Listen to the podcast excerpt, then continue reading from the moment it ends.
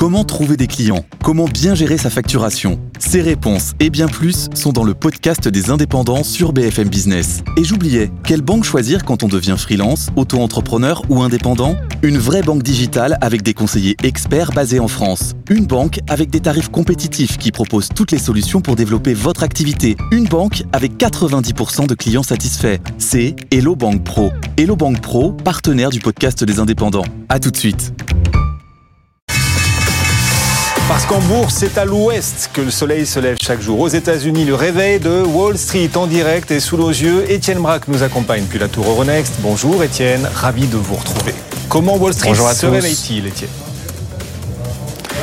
Dans le vert et sur des niveaux records, des records à Paris, des records à Francfort, des records au Japon et des records là à l'instant, une nouvelle fois aux États-Unis avec euh, trois indices américains qui progressent, plus 0,5% pour le Nasdaq après déjà une hausse de plus de 2% hier, plus 0,3% pour le Dow Jones qui se rapproche des 40 000 points, 39 172 points. L'indice S&P 500 qui, ça y est, touche les 5 100 points, 5 106 points grâce à une hausse de 0,3%. Hier, la séance était bien sûr dominée par euh, Nvidia qui avait gagné 16% à la clôture. Bah, la valeur reprend un peu plus de 3%. Tout est dit. Hein. Voilà, le Nasdaq reprend plus de 2%, avec euh, le marché qui continue de courir après euh, ce titre Nvidia et autour de toutes les valeurs euh, technologiques qui sont bien orientées aujourd'hui. Surtout que vous avez l'obligataire qui continue de, se stabiliser. On en reparlera dans un instant. C'est vrai que le marché regarde beaucoup moins l'obligataire, mais il faut quand même continuer de le surveiller. Ce 10 ans américain, 4,3%. Le 2 ans de son côté s'échange à 4,70. Microsoft gagne 0,8% sur des records, plus de 3 084 milliards de capitalisation boursière.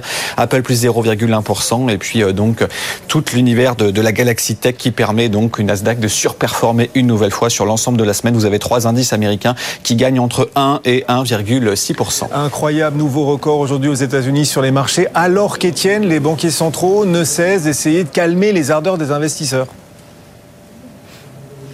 Ben oui, hier, vous avez plusieurs banquiers centraux qui ont pris la parole. Alors, euh, personne ne les a écoutés, regardés, parce que toute euh, la communauté financière était sur les résultats de, Nvidia. Mais regardons quand même les propos de Christopher euh, Waller. Hein. C'est un gouverneur de, la Fed qui a insisté sur le fait que la Fed n'était pas pressée de baisser ses taux.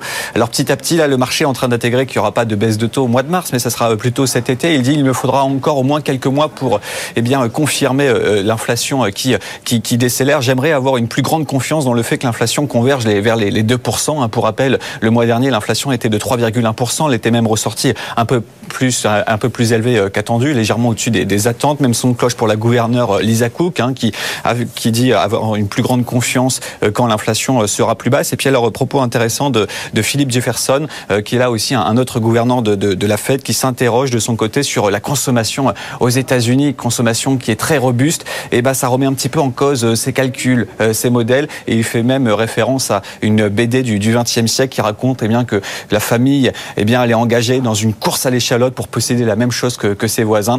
Et ça, c'est quand même assez impressionnant de, voir cette consommation euh, aux États-Unis qui est très résiliente malgré des taux de carte de crédit au-delà des, des 20% et malgré une inflation qui est toujours là. Hein, elle ne baisse pas l'inflation, elle est toujours là. Elle est juste sur une croissance plus faible que ce que l'on a pu voir euh, l'année dernière. Effectivement. Les valeurs à ne pas rater aujourd'hui, vous avez repéré parmi les publications, alors une, une annonce d'entreprise, des résultats, des perspectives sanctionnées par le marché. On est dans l'univers du tourisme, de la réservation. Le titre Booking recule aujourd'hui, Étienne.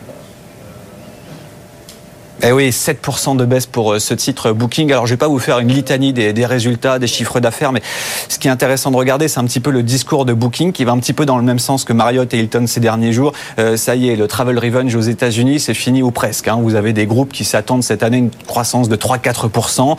Hein. Donc, euh, souvenez-vous, après la période du Covid, on avait des consommateurs, des Américains qui voulaient prendre eh bien leur revanche, un travel revenge après des périodes de, de, confinement. Bon, bah là, ça se normalise avec avec une croissance qui va revenir sur les niveaux pré-Covid. Par contre, là, c'est intéressant et ça revient un petit peu sur le discours de Sébastien Bazin qui était hier l'invité de BFM Business. Et bah, la Chine, ça y est, ça reprend un petit peu. Quand vous regardez les résultats de, Booking, vous avez une croissance des, des nuitées. Hein, donc là, uniquement sur les nuitées, hein, pas sur pas sur la valeur, en hausse de 10% euh, en Asie. Et là, sur les premières semaines, bah, c'est pas mal. Donc ça confirme que bon, même si le nouvel an chinois n'est pas celui qu'on a pu voir il y a quelques années, bah, vous avez une certaine frénésie qui revient un petit peu en Asie. Malgré ça, bah, le titre recule aujourd'hui avec donc des perspectives qui annoncent une normalisation des voyages, moins 7% pour ce titre Booking. Vous avez toute la galaxie du voyage à Wall Street qui perd du terrain, que ce soit l'Expedia, les Airbnb, qui perdent entre 2 et 4% aujourd'hui. Dans un marché en hausse, en hausse, on rappelle les trois indices américains sont dans le vert, plus 0,5%. Encore pour le S&P, nouveau plus haut historique. On franchit pour la première fois aujourd'hui les 5100 points. On va rester, Étienne, dans l'univers du divertissement. Alors, je vous sais fan d'Yvette Horner et de, Chantal Goya. On va parler de concert, justement, votre univers,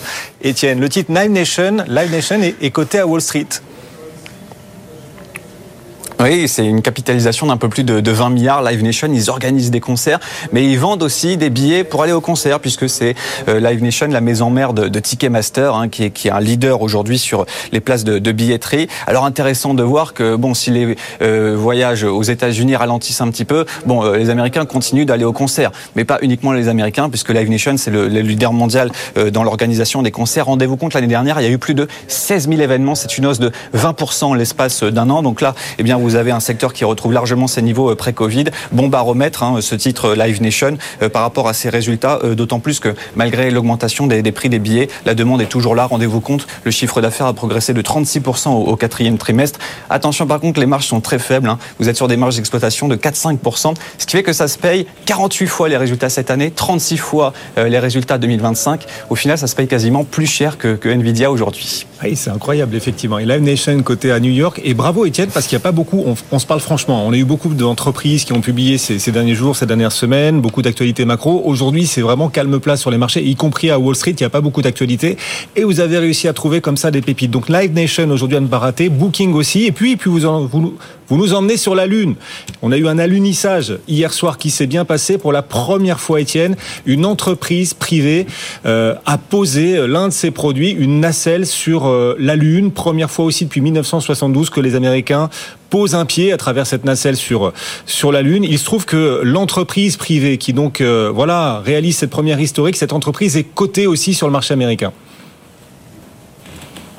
Bah oui, donc au final, si vous êtes un peu spéculateur, bah, c'était un peu une façon de jouer au loto, hein, parce que le titre, soit il faisait plus 30 aujourd'hui, ou, soit il faisait moins 30. Bon, bah là, c'est à l'unissage, c'est bien passé. Donc c'est plus 28% pour ce titre Intuitive Machine, alors qui revient quand même de très loin, hein, parce que si vous regardez sur les performances passées, c'est un titre qui a connu un, parcours assez compliqué ces, derniers mois. Alors c'est un alunissage qui est assez symbolique, parce que c'est la première fois qu'un lanceur, qu'aujourd'hui une capsule se pose aux États États-Unis euh, depuis eh bien la mission Apollo c'était en 1972 donc appareil américain première fois depuis 1972 et puis c'est surtout la première fois qu'une société privée arrive à poser un appareil sur la lune. C'est une certaine forme de, de prouesse hein, puisque beaucoup d'entreprises ont tenté que ce soit des entreprises russes américaines israéliennes. Et puis à chaque fois ça a échoué. Donc là ça confirme eh bien que le groupe a, a réussi ses ambitions. Et donc le marché achète la nouvelle. Le titre rendez-vous compte avec la hausse du jour prend plus de 300% depuis le début de l'année,